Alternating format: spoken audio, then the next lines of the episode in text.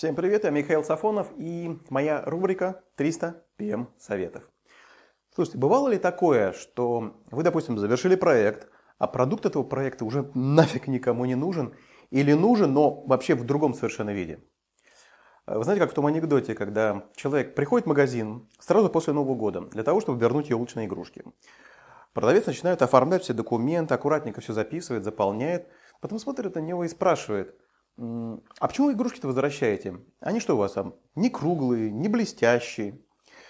Покупатель смотрит на него и отвечает, ты знаешь, да и круглые они, и блестят они, но не радуют. Вот случалось такое, что в ваших проектах заказчика в итоге не радовало то, что ему создали. Я думаю, с этим сталкиваются редко, но постоянно. То есть важно закончить проект не только в срок, бюджет и с требуемым качеством, но еще важна ценность, которую несет ваш продукт стейкхолдерам, то есть его польза. Меня все время коробила формулировка проекта в стандарте PMBOK. И звучит она примерно так. Проект – это предприятие временного характера по созданию уникального продукта или услуги. И из самой формулировки следует, что важен сам факт создания уникального продукта или услуги с учетом ограничений – а по поводу пользы, ну, ну, ну как, бы сам, это, как бы это само собой разумеющееся, но я напомню вам, что в проектах не бывает само собой разумеющееся. И где-то лет пять назад я начал интересоваться, а есть ли какие-то стандарты, которые отражают еще вопрос создаваемой пользы. Через какое-то время мой поиск увенчался успехом. А, я нашел переведенный на английский язык а, японский стандарт P2M. Затем я уже познакомился с Николаем Ожерельевым, который привез в Россию этот стандарт, а затем уже пообщался с Сергеем Дмитриевичем Бушуевым. Он со своей командой перевел этот стандарт на русский язык и адаптировал. И в конце концов сертифицировался как эксперт и тренер у Хироши Танака. Причем забавно, сама сертификация проходила на испанском языке. Оказалось, что Хироши долго работал в Латинской Америке, и его испанский был куда лучше английского. Нам было гораздо легче договориться на испанском, нежели чем на его английском языке. Сейчас я представляю этот стандарт в России. У каждого стандарта есть некая причина его возникновения, история его развития, а самое главное – основной смысловой стержень.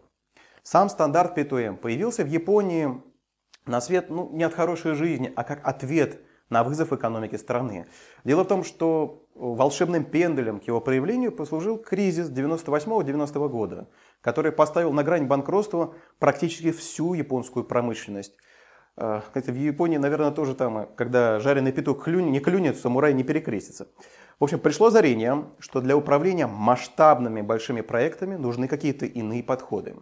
Первая редакция P2M была опубликована в ноябре 2001 года Японской ассоциации управления инжиниринга. И P2M – это система знаний, а не просто стандарт представлены в форме руководства по управлению инновационными проектами и программами предприятия. По сути, P2M сконцентрировал себе все уроки японской компании, начиная с 80 -го года, сформировав методологию управления ценностью и выздоровление компании за последние десятилетия, 90-го года, как новое направление развития. То есть, видите, здесь речь идет не только об управлении проектами и программами, о неком, я бы сказал, подходе к развитию целых организаций, целого предприятия. Главное преимущество P2M по отношению к другим подходам управления проектами состоит в том, что P2M существует акцент на выработке инноваций как способ управления программами и управления ожиданиями стейкхолдеров. В самом P2M проект – это в первую очередь обязательство менеджера проекта создать ценность как продукт в соответствии с миссией программы и организации в целом. И тут было много умных слов было сказано, но ключевое из них это слово «ценность». Давайте пару слов по поводу слова «ценность». Для стейкхолдеров, и, кстати, этот урок есть у меня в бесплатном курсе по управлению проектами, в подписи к видео он там есть, свойственны разные потребности. Они хотят удовлетворить эти потребности через создание продукта проекта. Если говорить про потребности, ну или считать ценности, они все очень субъективные для каждого стейкхолдера. Для кого-то ценностью может быть, например, цена создаваемого продукта. Для кого-то ценностью может быть то качество, в соответствии с которым он был создан. Для кого-то ценностью будет выполнение всех требований. При этом важно не пускать из виду, что создавая ценность и удовлетворяя потребности заказчика, вам нужно еще как организация оставаться конкурентоспособными и обеспечить устойчивое развитие компании. Повторюсь, проект с точки зрения P2M – это ответственность менеджера проекта по созданию ценностей для организации в рамках существующих ограничений. Любой проект начинается с определения миссии. Это принципиально отличает P2M от других стандартов управления проектами. Как обычно, они говорят по поводу того, что нужно определить цели. То есть, если нет создаваемой ценности, то нет смысла никакого в проекте.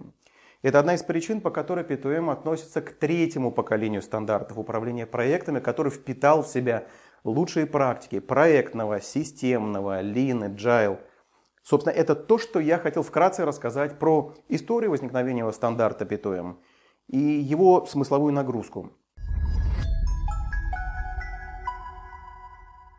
Когда я в первый раз начал э, вчитываться вот в систему знаний P2M, у меня было такое ощущение, что вроде как бы все ясно, но ни черта ничего не понятно. И это несмотря на то, что на тот момент я уже был PMP, уже была сертификация по Prince 2, тем не менее, японский подход для меня оставался вот, ну, вот совершенно неочевидным. В одном из предыдущих видеороликов я вам говорил о том, что система знаний P2M во главу угла ставит ценность, создание ценности. Но, слушайте, черт возьми, что подразумевать по ценностью? Ценность для кого? В каком временном пространственном горизонте эта ценность? И я думаю, вы все знаете вот эту пословицу, что благими намерениями выслана дорожка в ад. Так вот, с ценностью может получаться ровно такая же ситуация, потому что ее восприятие всегда субъективно. Но сам я по себе человек достаточно въедливый, поэтому я решил по этому подойти так достаточно структурированно. Я на какое-то время отставил и начал с разных сторон искать разные подходы, которые бы мне помогли разобраться да, вот в этом подходе P2M. А, дальше я столкнулся и начал изучать системный подход к управлению, и в какой-то момент меня осенило, что P2M в полной мере развернулся в нем как проектный подход, так и системный подход к управлению. И если с проектным подходом, там все достаточно понятно, там второй там так его и описывает, как в PMBOK, то вот когда касается вопроса управления программой, здесь по полной программе, извините за тавтологию, используется именно системный взгляд. Но вся засада в том, что знаете, мы на бытовом уровне под системным подходом часто очень подразумеваем все, что угодно, но только не то, что там изначально в нем заложено. Достаточно часто вы можете услышать, что, допустим, у нас системное управление проектами. Слушай, что не имеет в виду под этим системным управлением проектами? Начинаешь выяснять, докапываться, и вдруг оказывается, что под системным они подразумевают, что у них все разложено по полочкам, все по порядку. Слушайте, но если серьезно, то в системном подходе вообще речь не об этом идет. Сейчас я предлагаю немножко разобраться с ключевыми понятиями системного подхода, тогда многие вещи в P2M, если уже возьмете его читать, разбираться, они для вас заиграют ну, совсем в другом свете. И кроме того, начнут обретать ну, более практический смысл. Обычно подсистемы подразумевают некую совокупность элементов, которые взаимодействие между собой выполняют одну общую функцию. Но что еще важно обратить внимание? А, появляется какое-то новое свойство при этом взаимодействия, которое не характерно для самих элементов, которые входят в систему. Появляется такая вещь, она называется эмерджентность. Хотя часто э, используют термин синергия, но синергия она совсем не про то. Синергия она про усиление свойств. А тут появляется совершенно новое свойство. Ну, например, у вас всякие детальки валяются на полу, и сами, сами по себе они ни о чем. Но когда вы их собираете и соединяете, эта штука начинает летать. У вас появилось новое свойство. Сами по себе детальки не летают, но вместе начинают летать. Или, допустим, сидят люди по кабинетам, работу свою работают. И каждый из них делает что-то свое. Но когда вы их объединяете в кучку, и при определенных обстоятельствах эта кучка становится еще и командой, то они могут сделать что-то, на что один человек не способен, или по отдельности каждый не способны, появляется новое свойство. Но что важно отметить, у вас появляется некая общая функция. И эта функция, она осуществляется для чего-то. То есть что-то или кто-то является потребителем этой функции. Я понимаю, мы сейчас провалимся в такой мир абстракций, но без этого дальше копать э, без толку там. Давайте разберемся. У нас появляется новая функция. Эту функцию кто-то использует. Это кто-то или что-то использует нашу систему, чтобы успешно осуществлять свою функцию, собственную. И тут вопрос не в том, кто больше, кто меньше, а вопрос именно вот в этом взаимодействии. Допустим, мы с вами строим дом. он является продуктом нашего проекта. Он является, как бы сказать, называется целевой системой. Но строим его не просто так. Мы строим его, чтобы в нем жили люди, его могли эксплуатировать соответствующие эксплуатирующие организации. И получается так, что у нас есть целевая система, это дом, продукт проекта, а использующая система – это управляющая компания и домохозяйство. И вот эти управляющие компании и домохозяйства, они удовлетворяют свою потребность за счет того, что дом реализует определенную функцию. Да, сечете в чем фишка?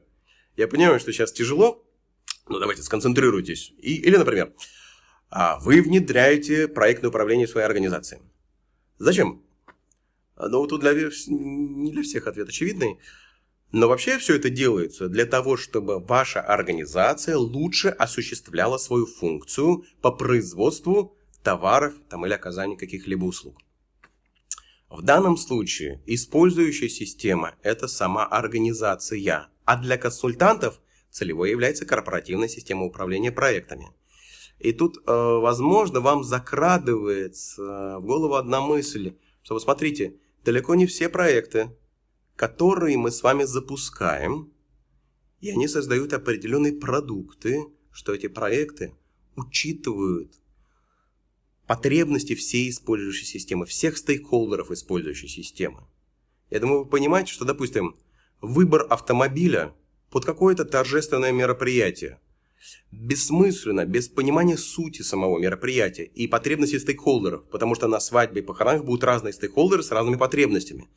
И у нас, использующие системы разной потребности, исходя из этого, у нас появляются разные требования к целевой системе, то бишь к автомобилю. При запуске любого проекта вам нужно понимать, что ли кто является использующей системой, какие стейкхолдеры, какие у них потребности. И под это – у вас будут формироваться правильные требования к продукту вашего проекта, к целевой системе. Иначе в конечном итоге вы просто не пройдете приемку. То есть проверку вы будете проходить, по ТЗ у вас все хорошо, а вот с приемкой будет... Слушайте, я понимаю, что сложный ролик, но давайте вернемся к тому, что если помните, мы начинали с понятия ценности p И если сейчас попытаться это как-то приземлить на нашу бренную землю, то мы можем говорить, что ценность – это потребность использующей системы который удовлетворяет продукт проекта, то бишь целевая система, осуществляя свою функцию. Собственно, какая вам с этого польза? С понимания всего этого дела. Теперь, когда вы запускаете ваш проект, вам стоит задаться вопросом, где у нашей использующей системы, какие у нее стейкхолдеры, какие у них потребности, какие они потребности хотят удовлетворять. С помощью вашей целевой системы, какие они хотят потребности удовлетворить. И понимая это, вы можете сформировать требования к вашей целевой системе, к вашему продукту. Но об этом мы с вами можем попозже поговорить. Я искренне надеюсь, что я вас окончательно не запутал с этим, что сейчас у вас понятие ценности, оно приобрело какой-то более осязамый практический смысл.